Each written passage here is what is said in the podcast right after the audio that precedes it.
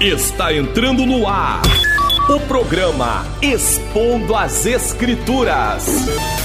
Comigo, Pastor Mário Luna. Mário Luna. Um programa para você entender e praticar a palavra de Deus. No ar, programa Expondo as Escrituras.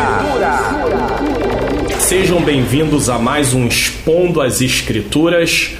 Eu estou fazendo a exposição da primeira carta de Pedro, no qual nós falamos na mensagem anterior sobre o tema dessa carta, a vida cristã, uma nova vida em Cristo. Falei sobre quem escreveu, o apóstolo Pedro.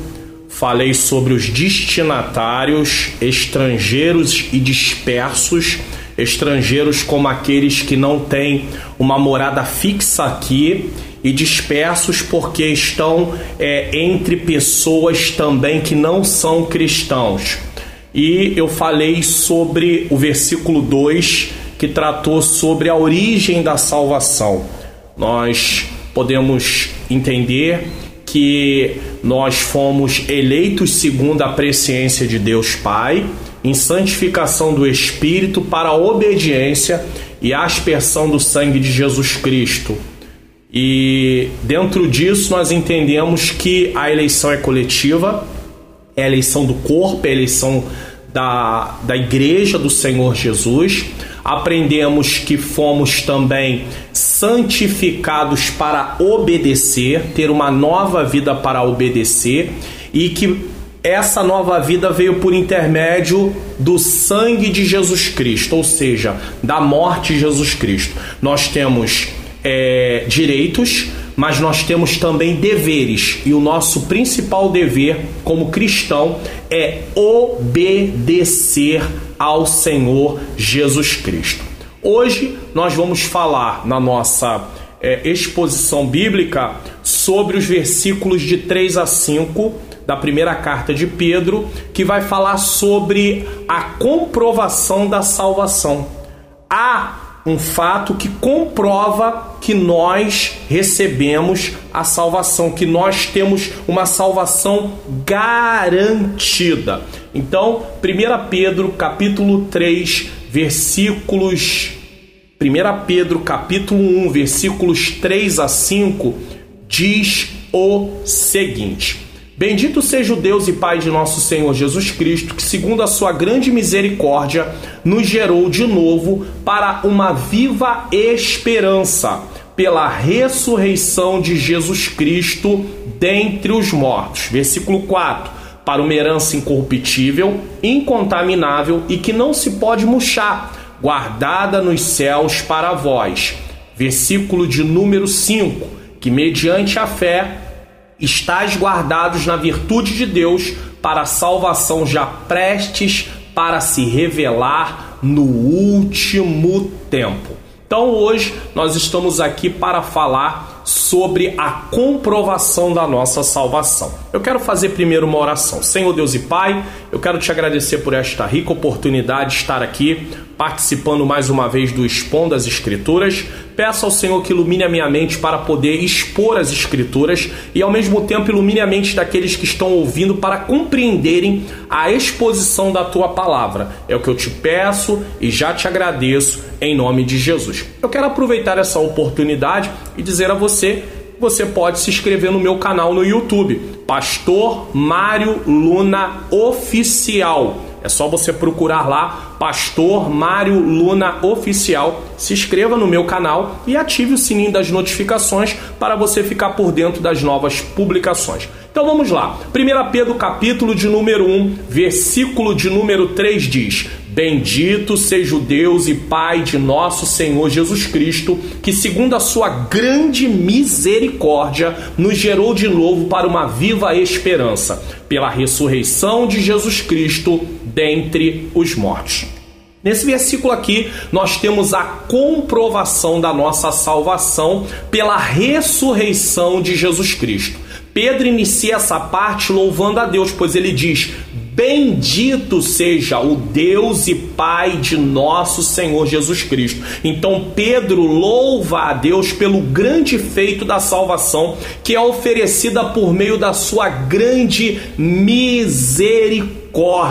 Misericórdia. Aponta para a compaixão que Deus teve por nós que estávamos condenados, sem esperança, mas em Cristo Jesus fomos gerados de novo. Isso me faz lembrar de um texto da palavra de Deus que se encontra no livro de Lamentações de Jeremias, no capítulo de número 3, no versículo de número 22, que diz assim: As misericórdias do Senhor são a causa de não sermos consumidos, porque as suas misericórdias não têm fim. E ele completa dizendo: no versículo 23: Novas são a cada manhã, grande é a tua fidelidade. Então, as misericórdias do Senhor são a causa de não sermos consumidos, porque elas não têm fim. Foi por meio dessa misericórdia, através da compaixão de Deus, que a salvação nos é oferecida. E aí nós fomos gerados de novo.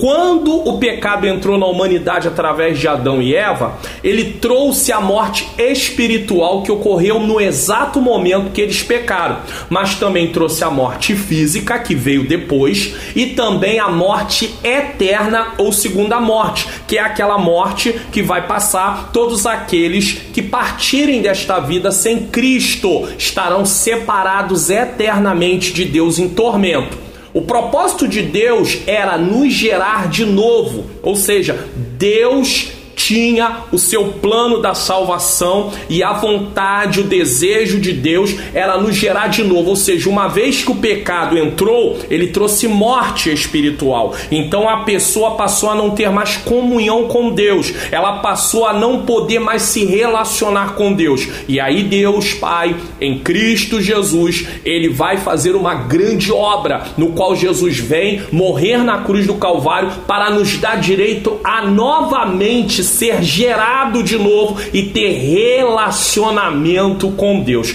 Em Cristo nós recebemos uma nova vida, uma vida espiritual.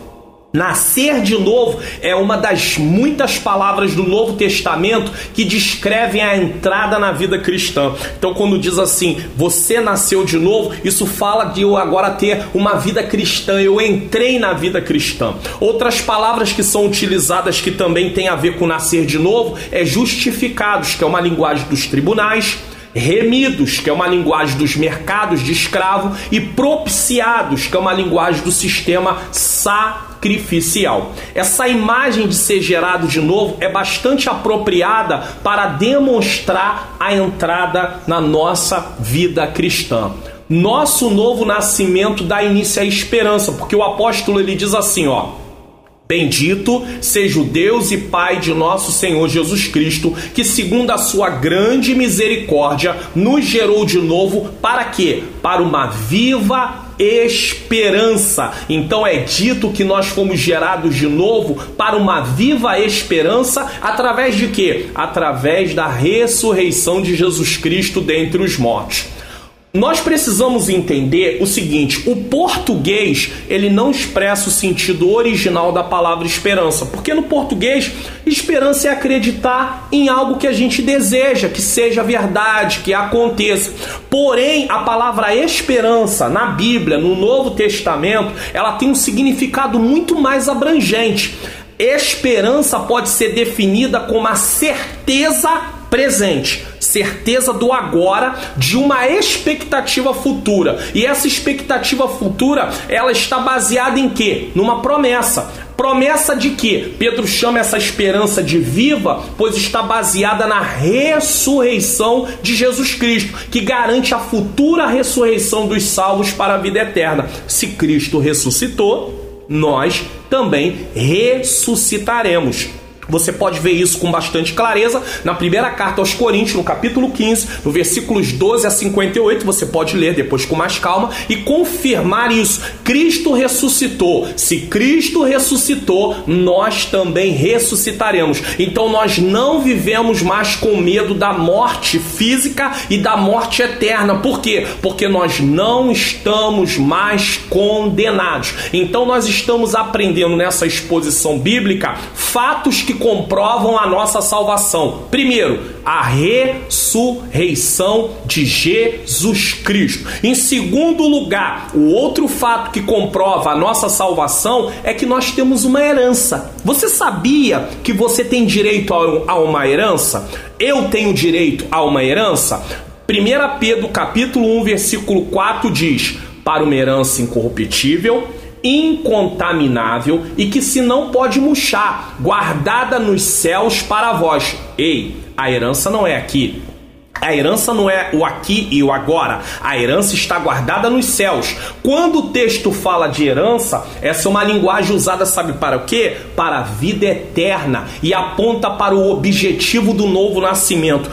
Para que eu fui gerado de novo? Para que você recebeu um novo nascimento? Para viver uma vida de desejos, de prazeres, de deleites nessa terra? Para viver uma vida apenas para conquistar coisas aqui? Não, não, não, não, não. O Senhor no seu grande plano, através do seu grande amor, da sua grande misericórdia, estabeleceu para aqueles que aceitarem Jesus como Senhor e Salvador de sua vida e viverem uma vida de acordo com a palavra de Deus, uma herança. Você tem uma herança preparada, uma herança preparada nos céus. Eu tenho uma herança. E se você está ouvindo essa exposição bíblica e ainda não aceitou Jesus Cristo como Senhor e Salvador da sua vida, é hora de fazer isso agora.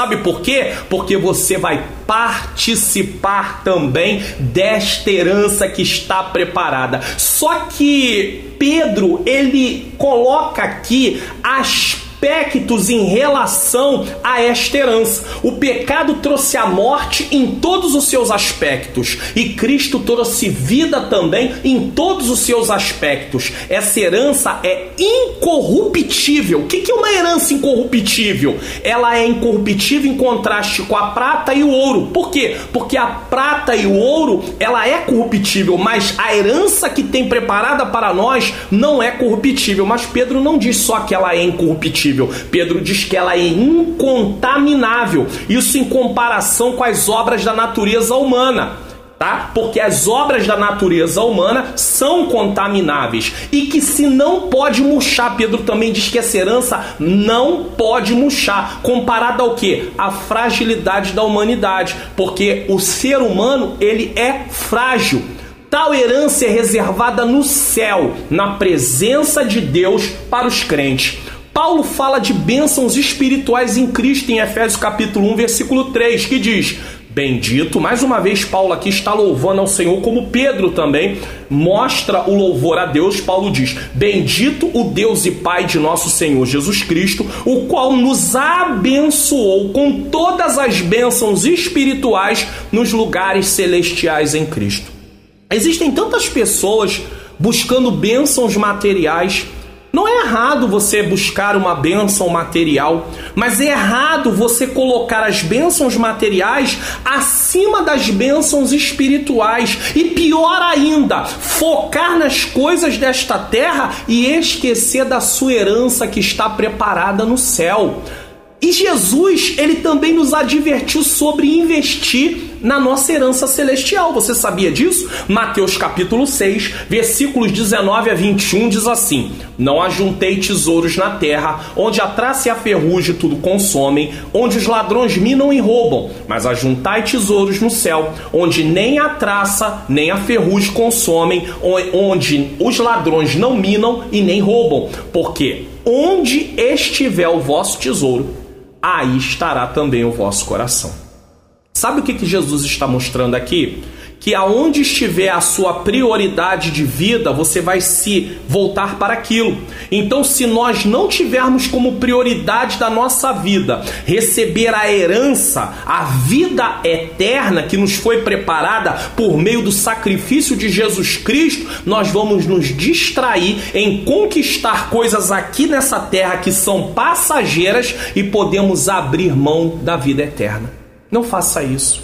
Tenha muito cuidado eu sei que você pode conquistar coisas, eu posso conquistar coisas nesta terra, mas que a nossa prioridade de vida esteja sempre em receber a vida eterna, a herança conquistada na cruz do Calvário por Jesus Cristo. Então nós estamos aprendendo aqui sobre a comprovação da nossa salvação. Vem por meio da ressurreição de Jesus, 1 Pedro capítulo 1, versículo 3, vem por meio da herança que nos está preparada, 1 Pedro capítulo 1, versículo 4, e para finalizarmos hoje esta exposição bíblica, a comprovação da nossa salvação também vem pelo, por meio da nossa perseverança na fé. Então nós precisamos perseverar na fé através do poder de Deus que nos guarda. Versículo 5, 1 Pedro 1,5 diz: E mediante a fé estás guardado na virtude de Deus para a salvação prestes para se revelar no último tempo servirmos um Deus que tem todo o poder para cumprir suas promessas. Você duvida disso? Não. Deus tem todo o poder para cumprir suas promessas. Isso quer dizer que temos garantia da nossa herança. A herança está preparada. Deus prometeu e ele vai cumprir. Porém, a fé, preste atenção nisso aqui a fé. A fé é pelo menos manifestada por, por três elementos. Primeiro, a fé exige que eu creia que Deus é quem ele diz ser.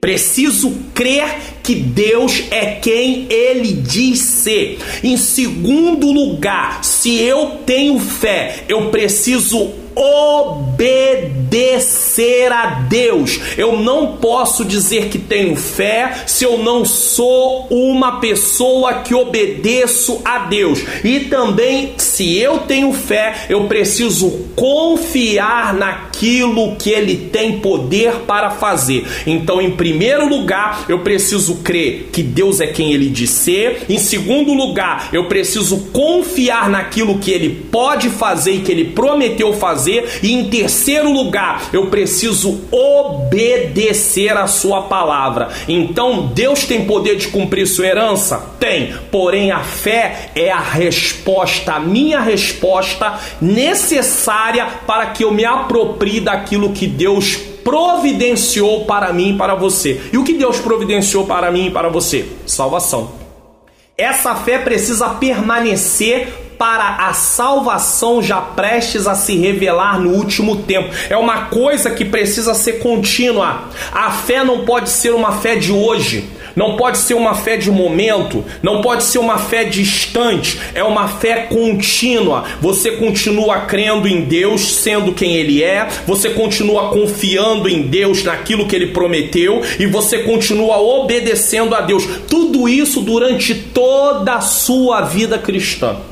Não é crer hoje e amanhã não crer mais. Não é confiar hoje e amanhã não confiar mais. Não é obedecer hoje e amanhã não obedecer mais. Precisa haver uma progressividade, precisa haver uma continuidade. Não posso deixar de ter fé. Assim, tanto o poder de Deus como a fé dos cristãos estão direcionadas à consumação final da provisão salvadora de Deus. Porque junto o poder de Deus que cumpre aquilo que ele falou, junto com a nossa fé para recebermos aquilo que ele preparou. Se não recebermos a vida eterna, não é porque Deus não teve poder em cumprir sua promessa. Preste muita atenção nisso. E sim porque abrimos mão da nossa fé. A fé é como braço, os braços que se estendem para receber a salvação. No momento que você perde a fé, é como se você viesse a retrair os seus braços, a puxar de volta os seus braços, encolher os seus braços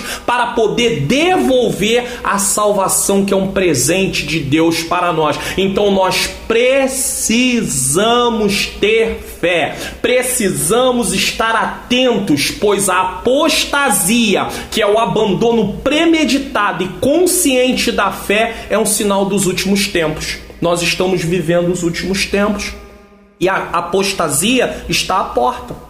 1 Timóteo capítulo 4, versículo 1 e 2 diz: Mas o Espírito expressamente diz que nos últimos tempos apostatarão alguns da fé, dando ouvidos a espíritos enganadores e a doutrinas de demônios, pela hipocrisia de homens que falam mentiras tendo cauterizada a sua própria consciência. Então tem uma, uma mente cauterizada e ao mesmo tempo está tentando cauterizar a mente de outras pessoas. Então Deus tem poder de cumprir a promessa dele em nos dar salvação? Tem, mas nós precisamos de fé. Sem fé é impossível agradar a Deus. Os pensamentos do cristão devem se ocupar em tudo aquilo que o Senhor preparou para ele. Assim mesmo, enfrentando muitas aflições nesta vida, não perderemos o propósito de Deus para nós. Qual é o propósito de Deus para nós?